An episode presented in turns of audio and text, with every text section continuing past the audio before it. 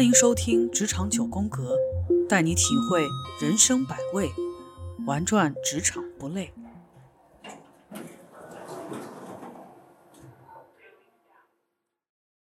各位听众朋友们，大家好，很高兴再一次在《职场九宫格》和大家相遇。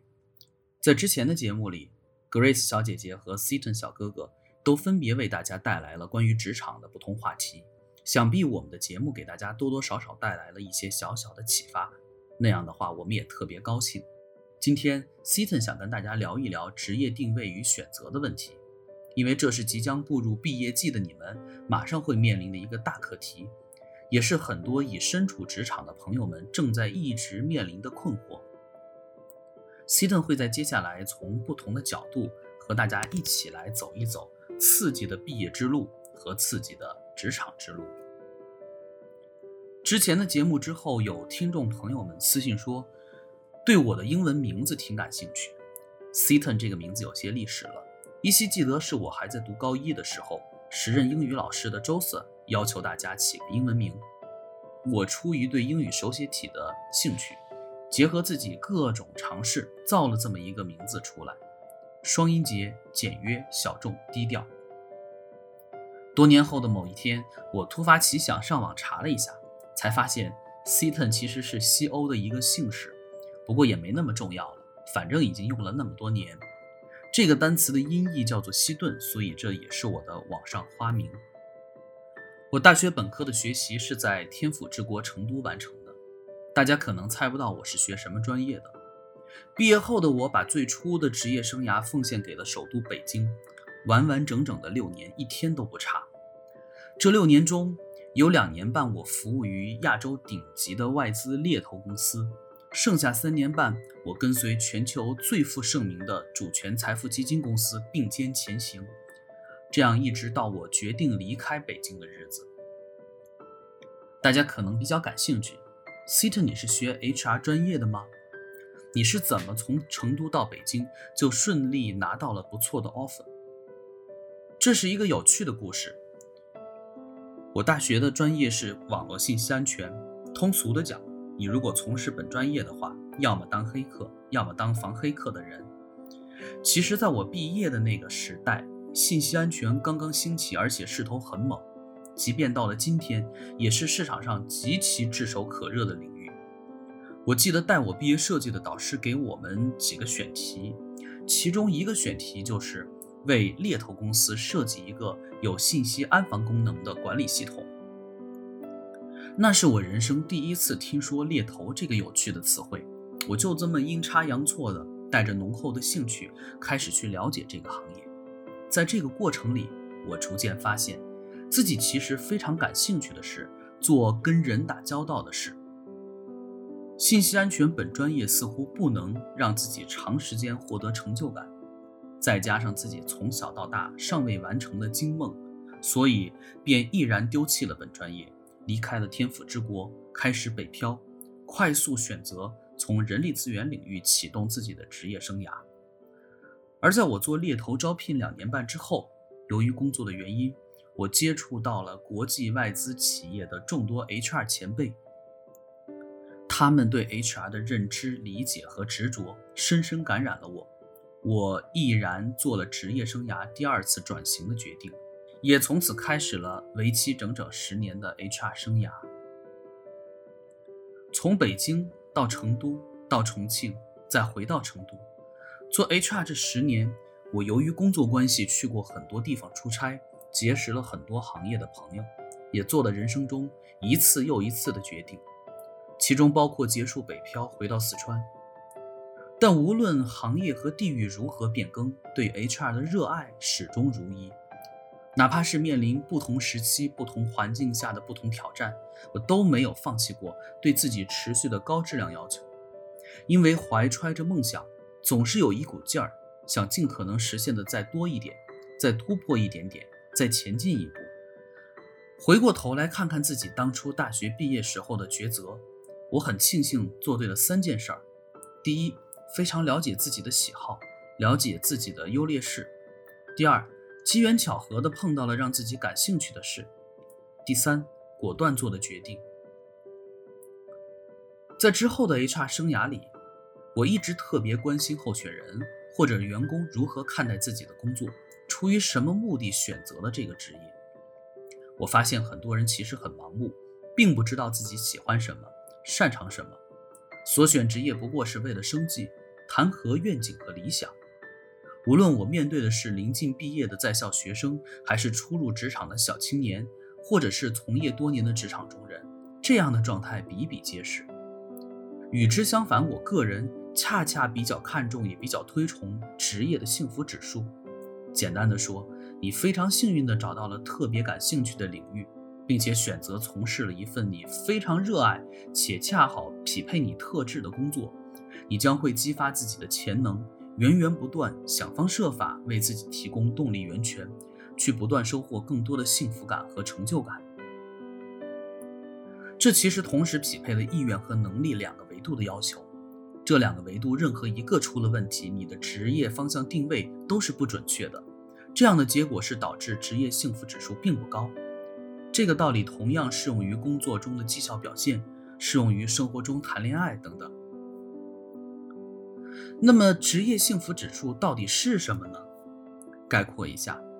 就是一个人在从事某一职业时，基于需要得到的身心满足、潜能发掘、成就感增长所获得的持续的快乐体验。我们来逐一解读一下。第一，身心满足。通俗的说，工作的环境让我觉得舒适，包括工作需要的任何工具设备都配置齐全，使用方便，并且有一个氛围良好的团队，让我的心情绝大部分时候是愉悦的。工作得到的薪酬能够满足我的生活开支，甚至有盈余让我做财务储备。第二，潜能发掘，通俗的说，工作过程能够帮助我不断的探索出能力边界，并拓展出新的边界，让自己的整体能力空间越来越大，能做的事越来越多，并且这都是能够让我觉得兴奋，并且有强烈意愿持续探索下去的，甚至我对外界探索的视角发生了很多变化。这帮助我有更多的可能性去探索和感知更广阔的领域。第三，成就感增长，这应该也是最重要的元素。简单的说，就是能够在工作上获得持续增加的劳动成果。这些劳动成果能够帮助公司进行业务的持续增长，能够帮助自己获得团队内外部认可的持续增长，能够帮助自己收获更多的市场认知和财务增长。甚至我拥有了更多的机会去帮助别人，无论是财务角度还是精神层面，我能够获取别人持续的信任。细心的朋友们完全可以发现，上面 Seton 对职业幸福指数定义的解读，已经完整的覆盖了经典的马斯诺需求层次，这几乎是完美的状态。虽然世界上没有完美之人、完美之事，但我们每一个人何尝不是在？持续寻找尽可能完美、尽可能满足需求的状态，对吧？上面三个需求：身心满足、潜能发掘、成就感增长，逐一递增。所以，我们要从职业定位的最初阶段做好精确的行动计划。即将毕业的同学们也许会问 s e t o n 你说这些离我都太远了，因为你有经验，可我还没毕业，我都不知道该怎么去定位。这些东西对我来说感觉好陌生、好遥远，但又感觉好紧迫，怎么办呢？是的，其实我们每一个人何尝不是经历过同一条路，从校园到社会，这样一步一步走过来的。所以你的茫然和焦虑，Siton 非常的理解。为了获得高幸福指数的职业体验，第一步就是要定位。刚才前面 Siton 简单分享了自己的职业路径。相信大家还记得 s e t o n 很庆幸自己做对了三件事。其实这三件事映射了三个重要的行为：第一，自我认知；第二，探索尝试；第三，果断决定。自我认知这件事儿恐怕没有谁帮得了你。父母可以说是最了解小时候的自己的人，但如今呢？你的想法，你的知识储备。你的偏好、你的诉求、你的愿望，在你离开原生家庭，走进校园和同龄人朝夕相处的过程里，会发生质的改变。你会逐渐发现，你越来越喜欢上现在独立的状态。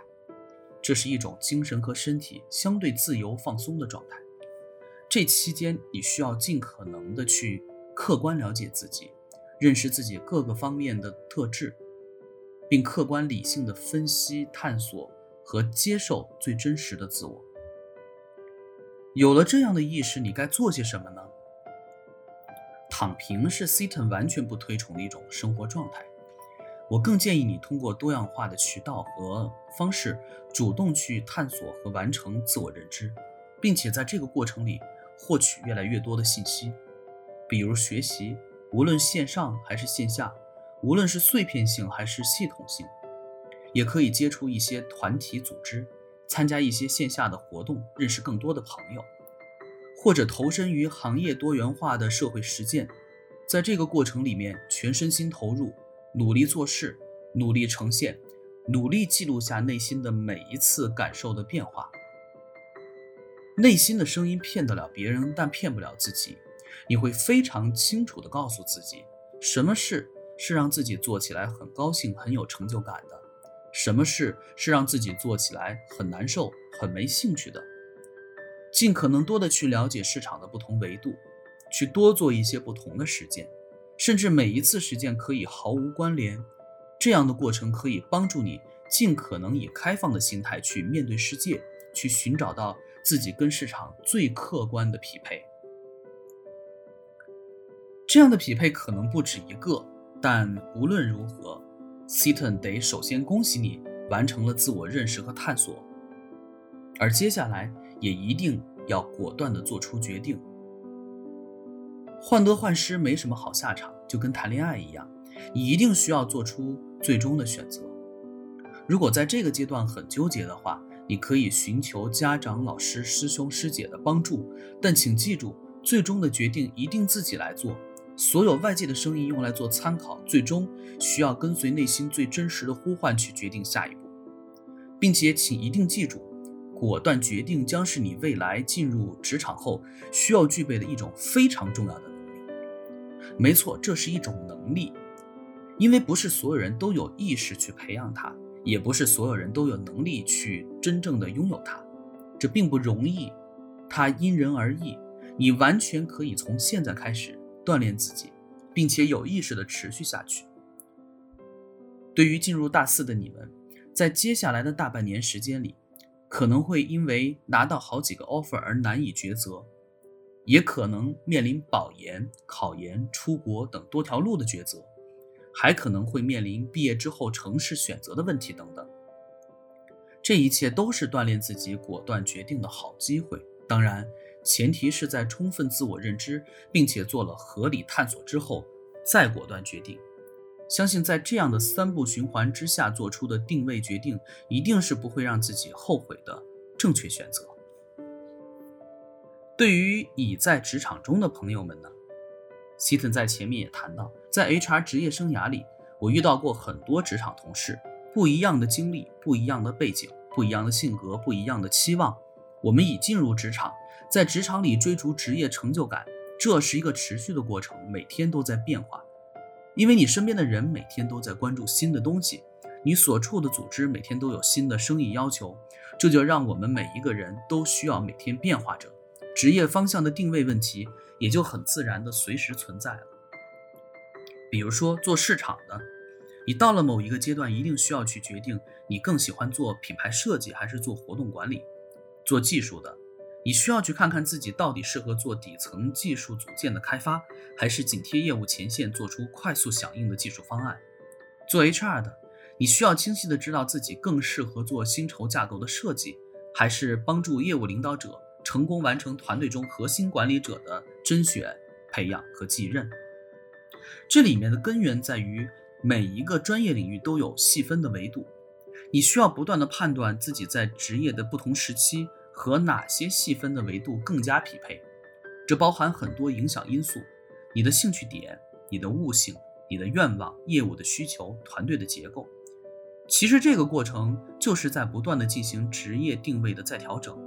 这个过程会让人觉得兴奋或者感到糟糕，每个人对它的理解不一样，这也反映了不同个体在职业探索需求上的不同。从我个人的感受来看，这并无好坏之分。以什么样的心态和状态去面对这个过程都没有问题，因为谁也不能告诉你，执拗的坚持做一个细分领域做的疯狂深入是一件错误的事，也没有任何人可以说，一个专业深度不如想象中那么深，但业务涉猎范围较广的人不适合做一个团队领导者。可是你看，这两类职场角色很大程度上一定拥有不同的职业定位心态。前者非常痴迷研究自己的专业世界，他们容易变成领域专家，有很多个性，他们是行业领域的大咖。后者非常灵活，他们非常愿意不一样的接触和体验，并且可以在不同风格的职能世界里收获不一样的成就感。所以这还得看你自己。基于这么些年的职业经历，你得清楚的知道自己的诉求是什么类型。你想走哪条路？你期待并憧憬自己能在未来收获什么？你自己想清楚了，就知道该用什么心态去面对你所在的这个职业市场。当然了，在这期间，我们绝大部分都会经历，或者正在经历，或者已经经历的由创建家庭带来的职业探索的变化。c t o n 觉得，一个成熟的成年人是需要兼顾事业和家庭。你在这二者中的精力分布和平衡是一门艺术，这需要跟你的家庭或者你自己做充分的思考和计划。所以，随着年龄的增长，你会发现职业定位的问题也会发生一些变化，也是很自然的事情。你被赋予了不同的角色，你需要有更多的可能性去丰富你的社会角色。